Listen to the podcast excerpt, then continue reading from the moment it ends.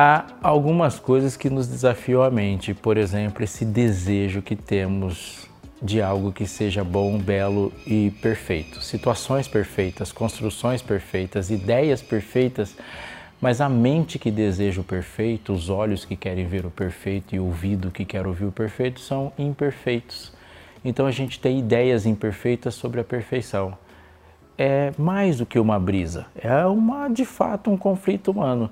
E eu não tenho condição nenhuma de ficar pensando sobre isso por mais tempo sem sentir dor de cabeça, então eu quero compartilhar essa brisa da Leide contigo sobre as perfeições e as imperfeições e essa vontade de um negócio que não existe. Pois é, e a gente fica usando filtro, fica usando palavras, fica até usando máscaras, né? Como nós usamos agora, não somente para nos protegermos do Covid, mas para nos protegermos de quem somos de verdade e a gente não quer que ninguém saiba. Bom, mas prazer estar aqui para mais um episódio do Vertical Cast que seja um bom papo, como sempre é. Darleide, fala da sua atividade. Você está feliz na perfeição do consultório? Eu sou uma pessoa que é, gosta do, do que faz, gosta de, do que vive, onde vive, apesar de não ser o perfeito e o melhor, pode ser que exista, mas é o que eu tenho no momento. E o meu momento me faz feliz. Eu sou apresentadora de TV e rádio, eu sou comunicadora, é, gosto de fato de me comunicar todos os dias às sete e meia da manhã, quer dizer, de segunda a sexta, de sete e meia da manhã, estou no meu canal no YouTube, por exemplo, aqui como vocês também, compartilhando. Eu gosto de compartilhar as minhas esperanças, também meus pesares, minhas dúvidas, meus medos. Estou sempre me expondo de alguma maneira, mas querendo fazer bem. Que legal, que legal. Vou voltar nessa conversa aí que você falou, porque você falou umas coisas aqui que começou a dar coceira de novo. Doutora Adriana, psicóloga que trabalha no Cevisa, nesse mundo de siglas, né? O que, que é isso? Até o BJ tem um nome com siglas, né? É um B e um J. Mas essa piada foi horrível, vou voltar para você. Explica bem como. Gente, dentre as imperfeições, é, eu vivo num momento perfeito, assim. Sabe quando você olha e você fala, bom, tá progredindo, tá evoluindo, apesar disso, desse contraponto aqui, está muito bom. Então, para mim, é ótimo poder compartilhar isso com vocês. Seja bem-vinda a esse episódio. Que legal estar aqui com você. E o Cevisa é o que mesmo? Exatamente. O que é Cevisa? É o Centro Médico, aqui de Engenheiro Coelho, é um spa. Uhum.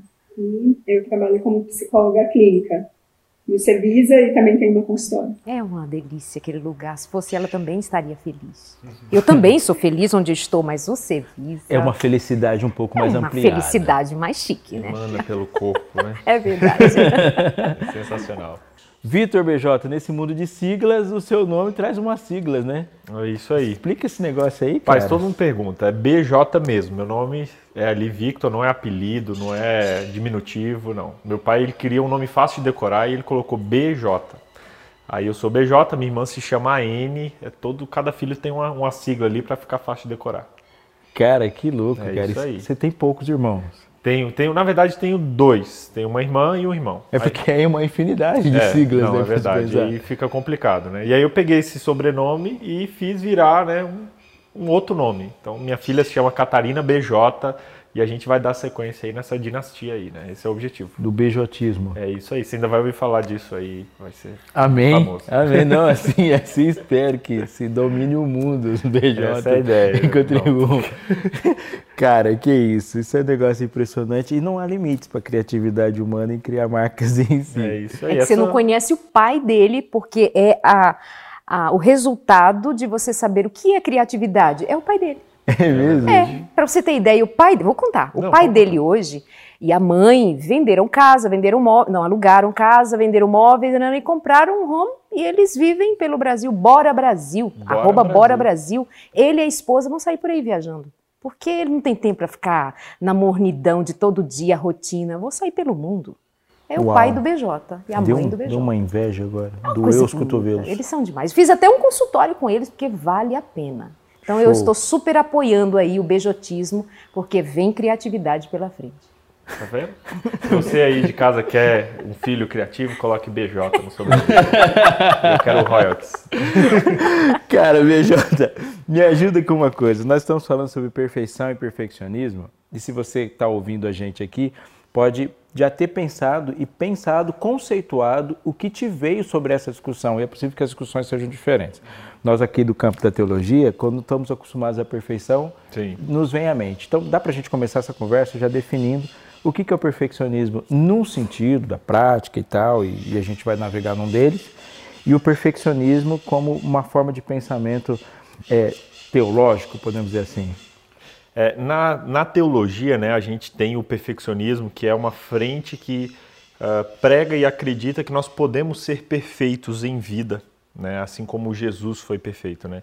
Isso é uma, é uma teoria até interessante, mas que tem uma falha ali na sua raiz, porque ela nos iguala até a Cristo, né? E, e considera o pecado não como um estado, mas como apenas atitudes. Então, é, até a gente não vai falar muito sobre isso hoje, mas o perfeccionismo na teologia é um pouco dessa frente, que acredita que podemos ser perfeitos. Claro, nós fazemos parte e, e crescemos em santificação, mas a gente, quando afirma o perfeccionismo, a gente considera pecados apenas como atitudes e é muito mais profundo, é um estado. Mas a gente não vai falar disso hoje.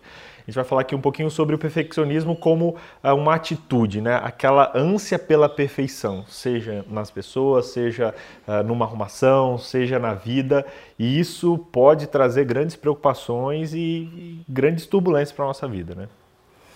Doutora Adriana, pensando, e eu, eu creio, eu falei da doutora Adriana, mas BJ, eu creio que, não sei, depois você me ajuda se a gente pode relacionar os dois assuntos e ver se em algum momento eles não estão se tocando.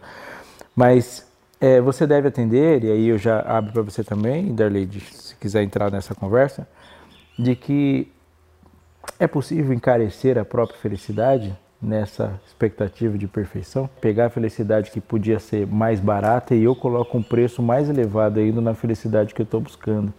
Ou seja, eu coloco na felicidade um preço mais caro que eu consigo pagar, ela se tornou por minha causa um alvo inalcançável. Ou não, é a excelência, é a excelência que manda. Eu queria pegar, na verdade, um gancho aqui do BJ. a gente entra nesse ponto você colocou. Mas assim, Estou é, pensando aqui na perfeição em termos teológicos, mas também em termos comportamentais, da psicologia mesmo, porque a, quando a gente fala imperfeição em termos teológicos, a gente pensa naquela pessoa é, farisaica. Então, é uma pessoa que, que se coloca uma série de restrições e determinações ali do que ela precisa alcançar para ela ser salva, para ela conquistar essa salvação, que é gratuita, que Cristo deu para nós. Mas a né? pessoa um né, perfeccionista, ela acha que precisa fazer algo, né? E aí esse é o problema. Sim, a pessoa perfeccionista, ela pensa isso.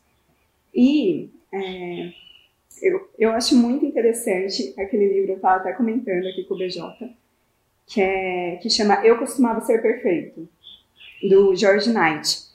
E lá ele faz uma distinção entre a perfeição com P maiúsculo e a perfeição com P minúsculo. E ele também entra na questão do pecado com P maiúsculo, pecado com P minúsculo, enfim. E, e o ponto é que, assim, essa perfeição que alguns textos bíblicos trazem, é, como a gente, a gente vê aquele verso, seres perfeitos, como perfeito é vosso Pai, é, essa perfeição não é estável, ela não tem um ponto final.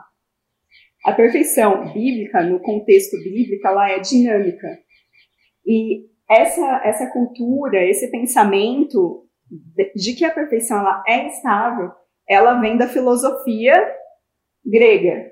Então, a gente muitas vezes acaba adotando isso sem perceber. A gente muitas vezes faz algumas barganhas com Deus, como se assim, ah, se eu fizer tudo certinho, então eu sou merecedor. Então, eu sou merecedor de receber. E o que tem de mais grave, ao meu ponto de, no meu ponto de vista, neste momento, que pode mudar, né? É que quando você se identifica com essa ideia da, de ter alcançado a perfeição ou de estar nesse estado perfeito, teológico, seja teologicamente, ou seja, respondendo aquela pergunta que alguns nos fazem: qual é o seu defeito? Ah, o meu defeito é que eu sou muito perfeccionista, eu faço tudo muito bem. Aquilo é uma falsa humildade, na verdade, né? O que é grave nas duas questões, no meu modo de pensar, é que mascara suas reais é, dificuldades, seus reais defeitos, e você vai se tornar alguém refém da sua perfeição, sendo que não existe, ela não é possível para seres humanos finitos como nós alcançarmos, e você vai ser simplesmente alguém que, quando menos perceber, está, estará em declínio total. Então, assim, o que é grave mesmo é, enquanto eu me reconheço perfeita, eu não aprendo, eu não me disponho, eu não demonstro minhas fragilidades, eu não busco remédio, eu não busco um terapeuta, eu não busco um pastor para me aconselhar e me ensinar a verdade bíblica. Eu, então eu me torno autônoma. Sabe o que chega? É que nem Deus vai ter jeito para dar em mim, uhum. porque eu não preciso dele. Basta eu fazer. Sou muito top. Para que Deus? Para que Cristo? Para que cruz? Então isso é muito grave. E nessa linha, é, a gente vê a ligação entre o perfeccionismo do dia a dia com o perfeccionismo né, da religiosidade, que ambos se concentram e presumem que eu posso fazer tudo. Né, que eu consigo fazer tudo perfeitamente. E aí já vem de uma base errada. E quando eu, no dia a dia, eu acho que eu consigo fazer tudo, aí eu não tenho humildade, como você falou. Hum. E aí, a falta de humildade ela nos limita de crescer, de aprender, de nos desenvolver. Acho que esse é o grande problema é. do perfeccionismo, da gente ter isso como hábito na nossa vida. Essa, essa frase né, que é comum, o meu defeito é querer as coisas todas certinhas. Não dá, dá para você considerar ou achar é, é, razoável uma pessoa que não sabe a diferença entre defeito e o que é qualidade. Então, se o seu defeito é dizer que é é, gosta de as coisas perfeitas, o seu defeito é não saber o que de fato que se define um defeito. Isso já é uma coisa muito perigosa, mas na prática isso é complicado. É, é, é eu, eu, tenho uma eu pergunta corto aqui. relações, eu já não tenho condição de lidar com essa pessoa. É, né? Porque é, vai que o outro defeito seguir, que ela não conhece é me bater, né? É. ela é muito perfeita. Disso que vocês estão comentando, dessa falta de humildade, muitas vezes a gente é, fala, ah, meu defeito é ser perfeccionista, né? Enfim, às vezes a gente ouve isso é, parece que é uma tentativa de não se mostrar, de não se vulnerabilizar, de falar, olha, eu também tenho problemas, eu também tenho questões a serem trabalhadas ou que eu estou trabalhando.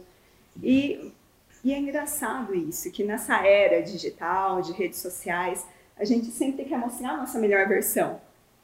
E o que eu percebo, assim, é que a gente vive numa pandemia de narcisismo, assim, uhum. de muita vaidade, de enfim, é, é assim, é uma tentativa de estar sempre com uma máscara. Adriana, caiu aqui uma ficha que é bem possível que o fato de nós estarmos nas entrelinhas ou explicitamente criticando o que se diz perfeccionista é também para a gente se achar muito bom, né? A gente é muito, muito fera, a gente é muito humilde. Minha maior qualidade Será é que o que eu falei, na verdade, está revelando é que eu não sou nada humilde? Você entender? Ficou estranho, mas eu acho que a gente mas também essa, não é tão bom assim. Essa estranheza, ela tá. Pega um, um, um genezinho da questão. Pega, né? Que é eu sou condicionado ou programado ou criado, escolhe aí, a buscar um aperfeiçoamento. Isso está em toda parte, está em mim. Eu tenho que crescer, não crescer é morrer. A sociedade exige isso, mas é, mas é biológico. Eu nasci crescendo. Nasci me desenvolvendo, esse, o buscar, o alcançar. Mas no processo, você já não nasceu pronto. Exatamente. Isso. Mas, então, e é no processo, mas de alguma forma é o melhorar, é o, é o, o, o primeiro para o segundo momento, é, o, é, o, é o fundamental para o médio, o médio para a graduação, a graduação para a pós, e não pare. Cresça, aperfeiçoe-se, busque a excelência. E não tem nada de errado em buscar aperfeiçoar-se e se tornar uma pessoa melhor para algo, para alguém. É, e aí a minha pergunta é técnica para a gente discutir em qual é a diferença entre o querer aperfeiçoar-se e exigir ou buscar uma excelência, em que momento isso vira uma doença? Em que momento em que o que é bom de buscar o que é melhor possa, possa virar em uma piração completa de querer o melhor e aquilo que você indicou, uhum. né, BJ, de achar que aquilo tem que vir num download, né? É, eu tenho que me localizar, porque eu posso estar falando com, com alguém que, que pode estar pensando assim, será que eu estou pirado, então, de ficar querendo o melhor em tudo? Ou alguém que acha que está exigindo isso de si e dos outros, mas na verdade ele não está querendo excelência, ele é uma pessoa doente. Mas se isso estiver acontecendo, acho que a gente está com uma falta de entender os conceitos, né, Adriana? Uhum. Os conceitos do que seja esse perfeccionismo que a gente está propondo aqui para reflexão e o que seja aperfeiçoamento profissional, pessoal, que Opa, seja. Opa, e essa colocação acho que é tremenda já de cara, né, para a gente começar a pensar. Por exemplo, né? a Adriana ia falar de narcisismo, né? Nós vivemos um tempo narcisista. Ser narcisista não é uma questão de aprendeu a se comportar narcisicamente. Tem ali uma, uma faceta de não transtorno é só, eu me amo. grave. Então, assim, mas a gente usa no, de modo geral. Mas eu devolvo aqui para a Adriana, porque eu acho isso muito importante, a questão do conceito. Sim, é, pensando assim, no termo perfeccionismo, quando a gente fala esse termo, ele vem com uma conotação negativa.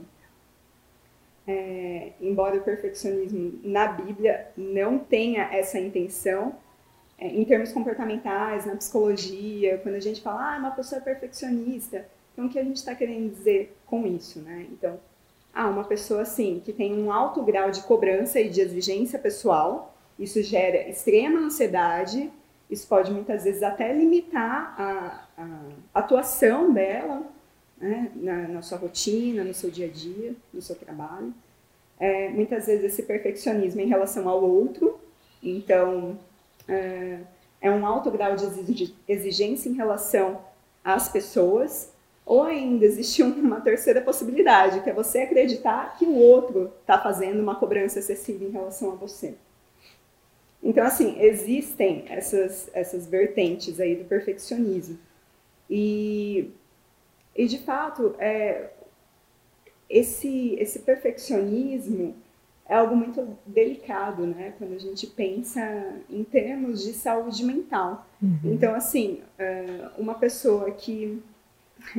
Eu acho interessante que na psicologia a gente fala das instâncias psíquicas. Então, assim, é, uma das instâncias que é o superego. É, Freud coloca id, ego, superego. E o superego seria ali a defesa, então o sensor. E antigamente a gente brincava que era um superego muito repressor. Então, assim, os pais, a sociedade era muito repressor. E hoje em dia é, não se fala mais tanto em um superego tão repressor. Se fala mais de um superego demandante, que seria o quê?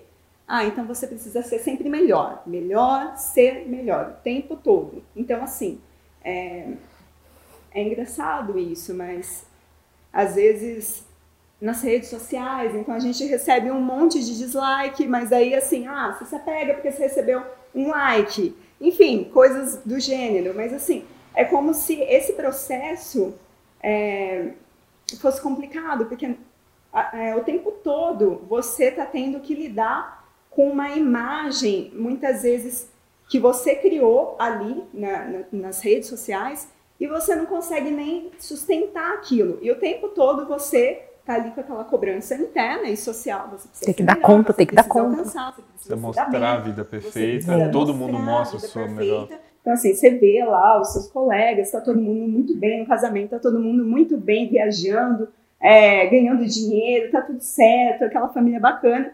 E assim, aí você começa a entrar em contato com aquelas frustrações. Então você vai se frustrando. Vê que sua vida não é perfeita, que você não, não é, é perfeito, perfeito, você fala, e agora? Você está sempre pior eu? que o outro, você fala, nossa, Sim. tem alguma coisa é um, errada é, um, é uma areia movediça. É, é uma areia movediça. Exato. Então você está sempre ali se comparando, né? Então, aí, é, aí que entra, né, essa questão da, daquele processo de autoanálise, de você se questionar, sabe? Aonde eu avancei? Sabe? Qual que é a minha meta, o meu objetivo? Tudo bem, você está falando de aperfeiçoamento. De aperfeiçoamento. Você não está falando. Não é, é, diferente do perfeccionismo. É. Então, eu lembro quando eu estava lá fazendo meu mestrado, minha mãe já perguntava: filha, ah, quando você vai começar o doutorado? E assim, de alguma forma, a gente sempre está sendo cobrado. E, mas aí entra naquela questão, tá? É, avancei até aqui, bacana, tá? Em X tempo, vou, quero alcançar X meta. Mas assim, sem aquela cobrança do tipo, nossa, é, sou pior do que o outro, porque o outro está na minha frente, porque o outro é melhor do que eu. Uhum. Porque daí a gente entra naquela paranoia de que a gente está sempre abaixo. O que você consegue também não lhe satisfaz, você é uma eterna insegurança, um eterno sofrimento e etc. Mas em questão da, do perfeccionismo em si, que, é, em si, que é o ponto central né, para a gente perceber, como é que se nós sairíamos dessa areia movediça? Como é que a gente andaria para sair dessa condição? Né? Eu acho que é uma pergunta interessante, Ronson. Tremenda, né? Tremenda, de a gente pensar, porque é, é um ponto onde duas coisas, dois conceitos violentos se encontram dentro de mim, porque a vida é o tempo todo uma exigência de respostas. É. E aí, a Darlene tocou num ponto, né, de que a gente pode cair na loucura de achar que um alvo fixo, um alvo móvel, que também está em constante transformação, é o ponto a ser alcançado. Eu fico imaginando, aí eu jogo também para vocês, quando o outro é o ponto da exigência a ser satisfeita, mas aquilo que o outro exige está mudando também. Sim. É. é. É, muito arriscado eu colocar o meu alvo na exigência do outro, né? Eu acho que, inclusive, um dos maiores problemas do perfeccionismo em si é que ele rouba de nós a vulnerabilidade. E a vulnerabilidade ela é poderosa, né? É, porque eu entendo uma limitação, eu me abro para o aprendizado e eu me abro até para o ser humano, que o ser humano é vulnerável. E aí, às vezes, a gente fica brincando nessa de todo mundo, eu sou perfeito, eu mostro o meu lado perfeito, todo mundo brincando de ser perfeito, mas no fundo, no fundo nós somos imperfeitos.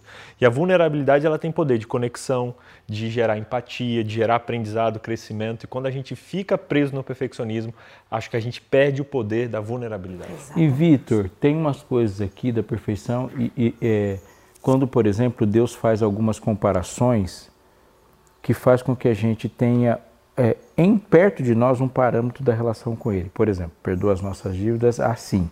De alguma forma, o perdoar está se relacionando com uma, uma comparação que ele colocou.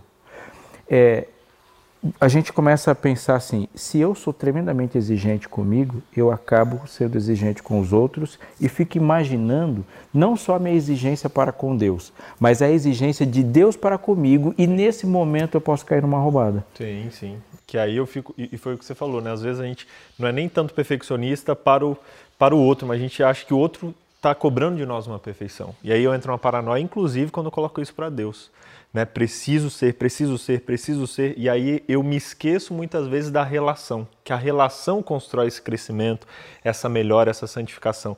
Mas às vezes a gente foca tanto nessa pressão de Deus exige essa minha perfeição, Ele está me cobrando, Ele está me olhando, e aí eu olho Deus como alguém que cobra a perfeição e não alguém que quer se relacionar comigo para junto de mim me ajudar a construir essa perfeição através do relacionamento. Uma vez eu conversava com uma amiga e a gente falando assim da nossa vivência em, nesse meio de comunicação que quer queira quer não dá bastante visibilidade. Mas aí nós conversávamos e num dado momento minha amiga falou assim: ainda bem que a gente não se leva muito a sério, né? e eu acho isso muito necessário. Não se leva a sério, cara. Eu acho que isso pode salvar a vida da gente.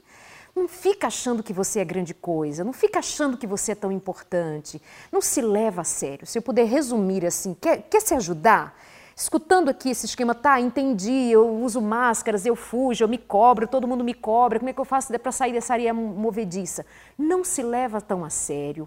Vive a, a, vida na medida em que você conseguir dar conta. O que, que a Bíblia diz? Tudo que vier às tuas mãos, faze conforme as forças do Robson. Não tem hora que aquele menino fala ali, aquele menino não, aquele homem ali de Deus não fica, fala. Fica com o menino, E aí eu é digo bom. assim, meu Deus, que cabeça é essa? Eu escuto o, o BJ fazendo semana de oração para os jovens e ele cheio de dinâmicas. Eu imagino você aí com seu mestrado, planejando doutorado. Que pessoas incríveis. Eu acho maravilhoso, vocês me instigam. Mas eu também sei do meu lugar, mas eu não vou me levar a sério. Eu vou pensar o seguinte: eu posso crescer, eu posso aprender, mas eu não sou essa bomba toda. Eu acho que eu não dou conta de um mestrado, de um doutorado. Eu acho que eu não dou conta de uma filosofia. E tá tudo bem, você não precisa dar conta de tudo, não. Então a história do perfeccionismo, na verdade, ele é um instrumento de adoecimento. Ele é um instrumento de, de, de mordaça. Então seja livre. Tem gente que não tem o dom da academia, ela não vai terminar um curso superior e tudo bem. Tá tudo bem, você pode ser um cara vendendo na feira, pode fazer seu artesanato e alguém diz, mas você não tem nível superior? Eu disse, não. E você é feliz? Mas menina, eu sou feliz demais. Porque não é que todo mundo tem, todo mundo faz, todo mundo alcança, todo mundo é o cara. Não se leva tão a sério. Se escuta, preste atenção. Se você chegar lá, mantenha humildade. Entendeu? E é importante dar para as pessoas o direito gracioso que traz paz, paz, de não gostarem de você. Como é bom, você dorme tranquilo sabendo que as pessoas têm o direito de não gostarem de você, porque é bom quando as pessoas não gostam de você. Porque nem todo mundo pode ter um gosto e precisa ter um gosto que se encaixe perfeitamente no que você é. Você dorme porque serão 7 bilhões e meio de gostos para você dar conta. Para não a gente dá. não perder a piada do perfeccionismo, nem todo mundo tem bom gosto. Nem pra todo gostar mundo tanto tem de bom gosto. Que pena, né? Isso, isso é importante. Aceite que tem todo mundo tem bom gosto e dê a elas o direito de se desenvolverem. Não precisa ser com você. Se você quiser dar um vinho de presente para um português, não caia na roubada de dar para ele qualquer vinho que não seja um vinho português, porque ele não vai se impressionar, porque ele sabe e na cabeça dele o melhor vinho do mundo é o português. Isso não é uma piada. O que você tem que fazer para agradar a Deus é dar para Ele aquilo que Ele produziu em você. Deus não aceita nenhum amor que não seja o dele. E ele disse isso claramente, a fim de que o amor com que me amaste esteja nele e eu neles esteja. Ou seja, quer amar a Cristo? Ele só aceita o amor que ele produz. Qualquer oferta que você der a Cristo tem que ser oferta que ele pôs na sua mão, porque ele não aceitaria nada assim. É muito mais fácil você saber que você sabe como agradar a Deus, dando a Ele algo que é dele, porque Deus nunca vai dizer que é ruim uma coisa que foi Ele que fez. Você foi Ele que fez. E Ele sabe do que Ele fez. E como um bom planejador, além de saber que você é uma obra dele, todo bom planejador coloca no plano, no projeto, as falhas dos elementos que ele vai usar para a execução desse projeto. Suas falhas já te surpreenderam, mas nunca surpreenderam a Deus, porque quando ele te chamou, ele já sabia das mancadas que você ia dar, e no plano essas mancadas já estavam previstas. Ele não quis as mancadas, mas ele sabia. Ele sabe fazer um plano e sabe o que lhe agrada. Se rende. É a coisa mais perfeita que você pode fazer. A gente vai se despedir aqui, agradecendo você por estar com a gente. Eu agradeço também nossos convidados fantásticos, quase perfeitos, na tentativa, felizes na sua imperfeição. E isso é maduro. E pedindo para que você faça um negócio aqui que se aproxima da perfeição, que é se inscrever no canal do NASP, onde o vertical aparece para você. Mais perfeito ainda é você chamar todos os seus amigos e mandar esse conteúdo, porque aquilo que fez bem para você faz bem para outro também. Clica no sininho aí que você recebe as notificações. A gente se vê no próximo episódio.